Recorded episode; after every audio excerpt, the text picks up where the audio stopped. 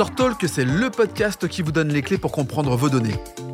Cloud hybride, FSO, enjeux cyber, des experts décryptent les bonnes pratiques pour sécuriser l'informatique de votre entreprise. StoreTalk, un format proposé par StoreData. Épisode 10, comment parer les cyberattaques. Bonjour à tous les deux et bienvenue dans Store Talk, le podcast de Store Data. Alors dans cet épisode, je vous propose d'aborder un sujet qui concerne toutes les entreprises, à savoir la protection des données en cas de cyberattaque. Pour aborder ce sujet, je suis accompagné de Laurent Benamou, directeur de production du cloud et de la sécurité chez Store Data. Bonjour Laurent. Bonjour Laurent. Et puis euh, Grégory, Grégory Gosset, partenaire technical manager pour Pure Storage. Bonjour Grégory. Bonjour Laurent. Alors avant de rentrer dans le vif du sujet, est-ce que Grégory, tu peux nous présenter en deux trois mots qu'est-ce que Pure Storage? Oui, bien sûr. Donc Pure Storage est un constructeur de solutions de stockage full flash, donc avec des accès en mode bloc, en mode faille et en mode objet. Très bien. Alors rentrons maintenant dans le contexte puisque la France est dans le top 10 des pays les plus touchés par des cyberattaques. Ce que j'ai envie de savoir, c'est euh, pourquoi, comment euh, finalement la France est un terrain euh, propice aux, cyberattaques? Laurent? Laurent, il y a plusieurs facteurs en fait qui sont à l'origine de, de, ça. Le premier facteur, je pense qu'un facteur aggravant et qui a accéléré tout ça, ça a été la guerre en Ukraine, en Ukraine qui fait que finalement tous les alliés de la Russie se retrouvent de facto les cibles potentielles ah des attaquants. Donc ça, ça accélère les attaques. Tu, tu, sais le mesurer, toi tu le vois directement Alors nous, on le voit sur nos SIEM, hein, nos outils euh, qui permettent d'avoir des métriques sur la sécurité, et on voit une multiplication quasiment par 10 mmh. euh, des attaques en provenance d'adresses IP, on va dire de pays euh, affiliés à la Russie. Donc on pourrait dire un contexte géopolitique qui fait que bah là, on est une cible appropriée pour les Russes. Quoi. Exactement, exactement. Et un deuxième critère qui est assez euh, important aussi en France, c'est euh, la cyberassurance. Mmh. Il se trouve qu'il y a un certain nombre d'entreprises et donc de, de cyberassureurs qui euh, ont inclus dans leur police d'assurance le paiement de rançon. En voulant bien faire, j'imagine. Exactement. Sauf et bien sûr, ça rend solvable nativement et de facto bah, les personnes qui ont souscrit à ce genre de police. Et bah, ça dirige les attaquants prioritairement vers ces personnes, en sachant que parfois ce sont des rançons de plusieurs millions d'euros mmh. qui vont être potentiellement payés par les assurances. Donc là, les assureurs sont en train de revenir quand même un peu en arrière, ouais. Ce qui n'empêchera peut-être pas forcément les réflexes pris euh, sur euh, certaines entreprises françaises, mais en tout cas, ça peut peut-être limiter un peu la, casse, si on peut dire ça comme ça. Ok, donc on comprend bien finalement euh, les, critères de sélection, si je devrais dire, un contexte géopolitique, effectivement une politique aussi sur les cyberassurances, comme tu l'évoquais. Quelles sont finalement les, les bases d'une bonne ou d'une cyberprotection sûre? Laurent, tu veux y répondre aussi? Alors les bases de la cyberprotection, euh, comment se protéger? Euh, La première des choses, nous on, le voit par euh, nos clients qui mmh. sont directement touchés par des cyberattaques. Et la première, le premier vecteur d'attaque, c'est le phishing. Ouais. Donc ça, c'est la première des choses. Des utilisateurs qui sont mal sensibilisés, qui récupèrent, qui vont euh, répondre, euh, pensant euh, ressaisir leur login, leur mot de passe Office, par exemple, vont saisir leurs identifiants et se retrouver immédiatement avec un attaquant qui récupère ces identifiants et vont se connecter immédiatement sur le système et changer de mot de passe et ensuite être à l'intérieur de l'entreprise, accéder au OneDrive, au SharePoint, à l'ensemble des ressources et pourront ensuite rebondir sur d'autres systèmes. Ça, c'est le premier. Ce que tu veux dire par là, c'est que j'ai une interface qui ressemble très fortement à Office 360, euh, c'est ça, ou d'autres manières, 365, pardon. Et, et c'est par ce biais-là, finalement, où on vient tromper un peu le l'internaute en lui Exactement. demandant c'est de plus en plus évolué. Et mieux fait. Et de mieux fait. Et le deuxième vecteur qui est euh, très important aussi, c'est toute la partie VPN, accès distant hein, aux moyens de l'entreprise.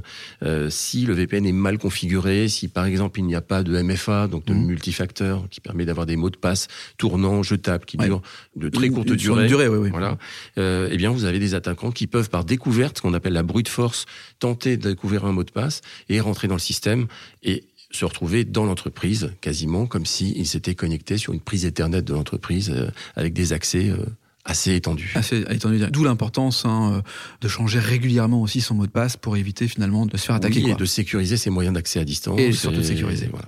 Alors, bon, on comprend bien, donc géopolitique, euh, cyberassurance, les moyens de rentrer finalement dans les failles de l'entreprise.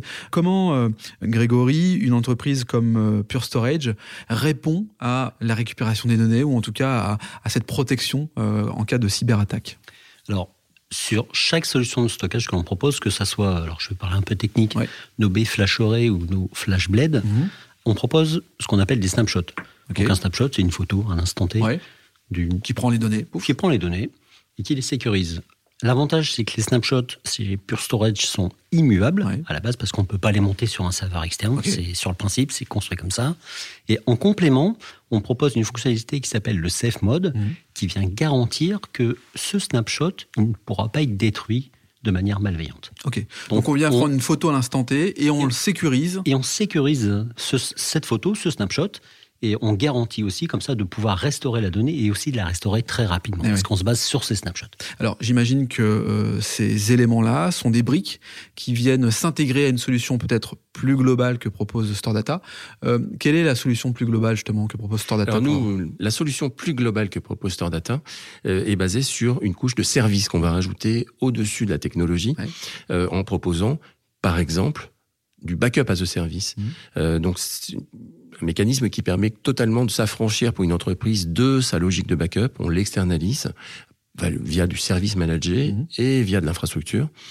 Et on vient nous garantir, Store Data, que les données sont recopiées sur plusieurs sites, sécurisées, euh, cohérentes, en fonction du niveau de service auquel a souscrit le client, on pourra euh, écrire les données sur même du stockage dit warm ou euh, appliquer des mécanismes euh, de type golden copy qui permettent de garantir que les données sont externalisées du site sur un second site. Si tu devais nous imager le golden copy, qu'est-ce que c'est finalement? Bah, Le golden copy, c'est un mot moderne en fait pour ce reporter, ce qui existait encore il y a quelques années. Est-ce que commence à, à relancer euh, certains clients, c'est la sauvegarde sur cartouche, où on faisait de la sauvegarde sur des bandes, et à partir du moment où vous avez une extraction de la bande qui est enlevée du robot, euh, vous la mettez dans le coffre de votre voiture, c'est quand même beaucoup plus compliqué d'aller l'effacer ou de la détruire. Donc là, c'est la version 3.0, quoi, quelque part. C'est ça, c'est un peu ça, de, 3.0 du backup. Bah, c'est très clair, en fait, cet exemple. On voit bien euh, la notion de récupérabilité des données, donc de la sauvegarde de la donnée, mais je crois que dans peut-être l'esprit, on imagine que lorsque lorsqu'on est dans le cloud, euh, on est euh, garant d'aucun problème, que tout est protégé. Est-ce que c'est le cas ou c'est une idée reçue ça? Alors, sur certains services, c'est vrai. Sur d'autres, et en particulier si on parle d'Office 365, les utilisateurs d'Office pensent souvent que les données sont sauvegardées de manière pérenne. Or, si on regarde de manière précise les contrats euh, qu'ils ont signés avec Microsoft, et donc Microsoft ne s'engage pas sur la pérennité de la donnée et qu'il est important de rajouter une couche de sauvegarde sur ces données, mhm. notamment si on souhaite garder un certain historique sur les informations qui ont été supprimées ou qui pourraient être corrompues.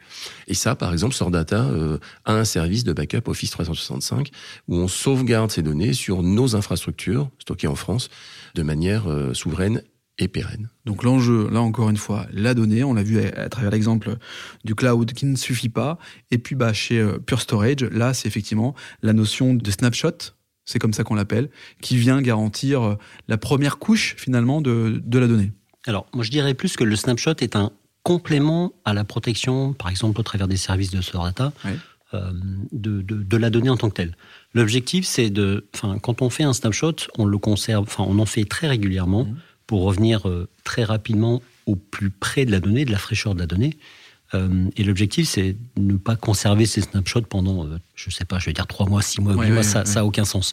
Là, les services de protection proposés par StoreData sont là pour ça. Nous, ce qu'on apporte, c'est vraiment être efficace et rapide, aussi bien dans la protection de la donnée, mais aussi dans la restauration de la mmh. donnée. Voilà, récupérer la donnée au plus proche et le plus rapidement possible. C'est finalement être au plus proche de l'attaque pour répondre au, mieux aux dernières données qui ont été euh, saisies, enregistrées pour les restituer, si je comprends bien. Exactement, c'est exactement ça. Voilà. Et combiné à ça, donc nos snapshots à la base sont immuables, on ne peut pas les monter sur un serveur et, les utiliser.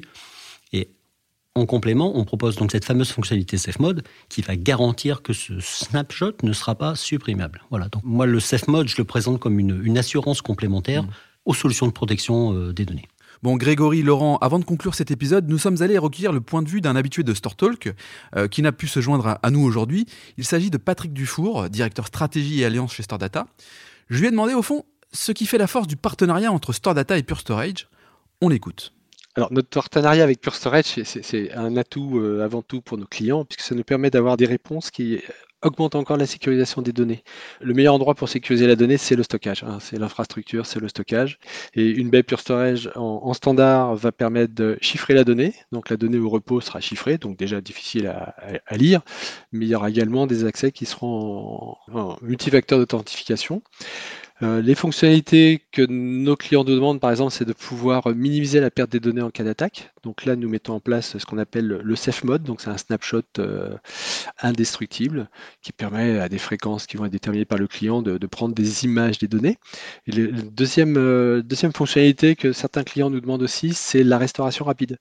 Aujourd'hui, une production qui est arrêtée, bah, c'est une production qui pose des problèmes dans l'entreprise. Donc l'idée, c'est de pouvoir restaurer très très rapidement les données à la suite d'une attaque ransomware ou d'autres. Et Storage nous permet d'avoir des sauvegardes qui sont faites sur des baies euh, mode objet extrêmement rapide et qui vont permettre de restaurer très très rapidement un gros volume de données et de remettre une situation de production. Merci Patrick, ça a le mérite d'être très clair.